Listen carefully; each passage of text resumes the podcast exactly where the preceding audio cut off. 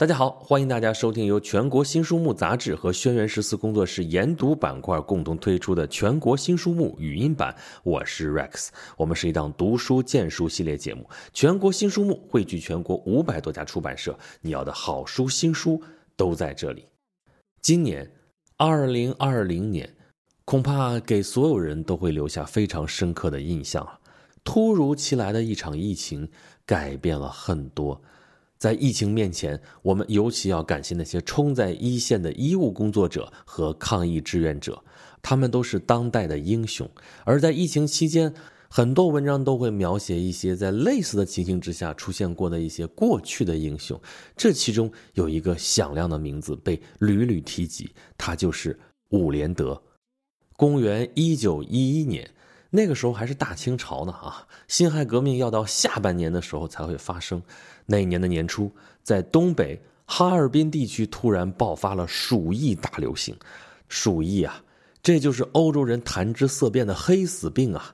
黑死病大流行曾经造成过欧洲三分之一到一半的人死亡，真的是太恐怖了。那么，在内忧外患、行将落幕的大清朝。这样一场鼠疫的疫情该如何收场呢？幸亏有一个人，伍连德。而这次事件的整个详详细的过程，我们都可以从这本书里边看到。这本书就是世界知识出版社出版的《国士无双伍连德》，作者是王哲。这是一本伍连德的传记。伍连德是医学家。公共卫生学家，中国检疫与防疫事业的先驱，也是中华医学会的首任会长。他还是一九三五年诺贝尔生理学或医学奖的候选人。虽然后来确实有华人得过诺贝尔奖，但是获得过诺贝尔奖提名的第一个华人就是伍连德。伍连德作为中国检疫与防疫事业的先驱，他的事迹可不是只有这一九一一年东北抗击鼠疫这么一件事啊！这本书是伍连德的传记，也是一部浓缩的中国现代防疫史。因为在二十世纪上半期，无论在什么地方，山西也好，内蒙也好，上海也好，哪里出现了疫情，哪里就有伍连德的身影。他的经历也表明了，同样的科学水平，在不同的政治社会环境之下，防疫的效果那是截然不同。这给我们今天也提供了宝贵的借鉴意义。那么，在这本书里面就极为详尽地讲述了鼠疫斗士伍连德在一九一一年东北抗击鼠疫的全过程，涉及科学、政府和外交等等各个领域，对整个防控的技术细节和社会机制都进行了复原，情节惊心动魄，读起来荡气回肠。那怎么个惊心动魄？怎么就荡气回肠了呢？咱们挑一小段简单捋一捋啊，这里面有很多的细节。比如说，书里说到，一九一一年一月三十一日这天是大年初一，一大清早，一堆人就乌乌泱泱围在了傅家店坟场。你说坟场有什么好看的呢？因为在这一天，开天辟地头一遭啊。要在这儿大规模焚尸，但是书里没有紧接着在这儿接着写这个焚尸的过程啊，而是先交代一下背景。你别看就焚尸这一件事儿啊，这件事儿可不简单。你要知道，按照中国人的传统葬俗，人死了之后是要入土为安的。这种大规模的把尸体焚烧，那肯定很多人接受不了的哈。但是这个传染病那么厉害，焚尸才能够有效的把这个传染源给切断，所以。大规模焚尸势在必行啊！这也是伍连德极力推动的，而这还要上边的点头啊！是外交家施肇基花了三天的时间说服了摄政王和各部大臣，顶住了卫道士的压力，才让朝廷同意在哈尔滨大规模的焚烧尸体。而为了压制可能的反对意见和郑重起见，还特意是用圣旨的形式给伍连德以最大的支持。所以，就这一件事情，我们就可以看得出来，在这次东北抗疫当中，清政府完全是听从专家的建议，表现出了难得的开明。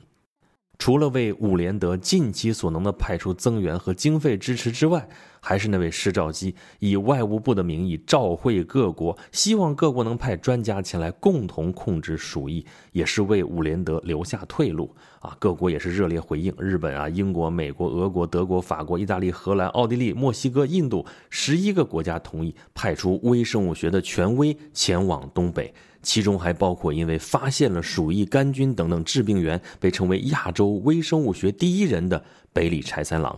可是。这些专家呀，都是在来华的路上。那个时候又不是一个飞机就能到，远水难解近渴。哈尔滨这边依然是非常的严峻，就只能靠伍连德只手擎天，苦苦支撑。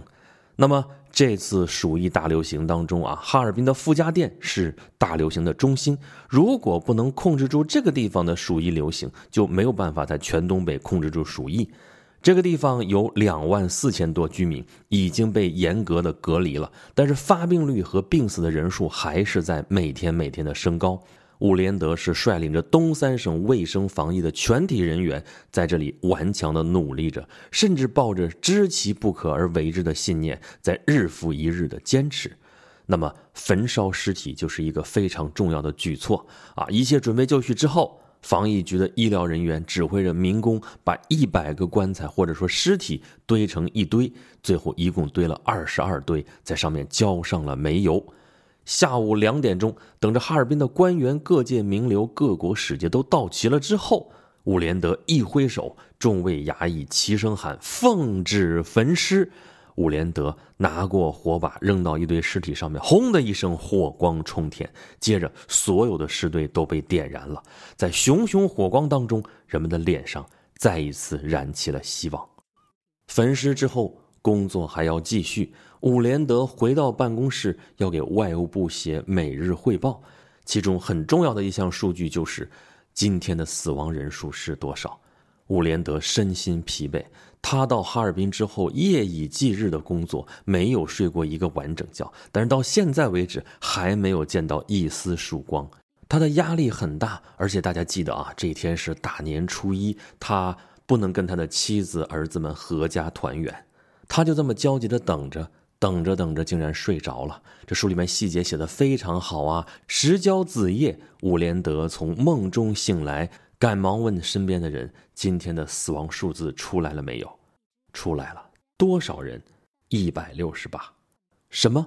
再说一遍，一百六十八人，比昨天少十五人。伍连德不敢相信自己的耳朵啊！这是一个月以来日死亡人数第一次下降，而且就在正月初一，刚刚开始焚烧尸体，数目就降下来了。这不得不让人相信就是天意啊！伍连德从来是对这些神佛菩萨敬而远之的，但是连他都高兴的要去拜菩萨去了。于是书里面写到这样的细节啊：巡逻的警察看到一向严肃的钦差大臣和他的助手像两个小孩子一样打闹着进了观音庙，都看得目瞪口呆。而他这个数字报上去之后，报到北京大年初一的午夜里边，就刚才我们说的这位施肇基坐在书房，呆呆的对着烛光，等着哈尔滨的电报。电报每天都会送过来，这段时间这一个月天天如此，每天那个数字都有更新，蹭蹭蹭的往上涨。昨天是一百八十三人，今天是不是要突破两百了呢？这个时候他内心的这种焦虑啊，一点都不比刚才说的伍连德少。当这份十万火急的电报送到的时候，施兆基有些无精打采的接过电报，因为他不抱什么希望嘛。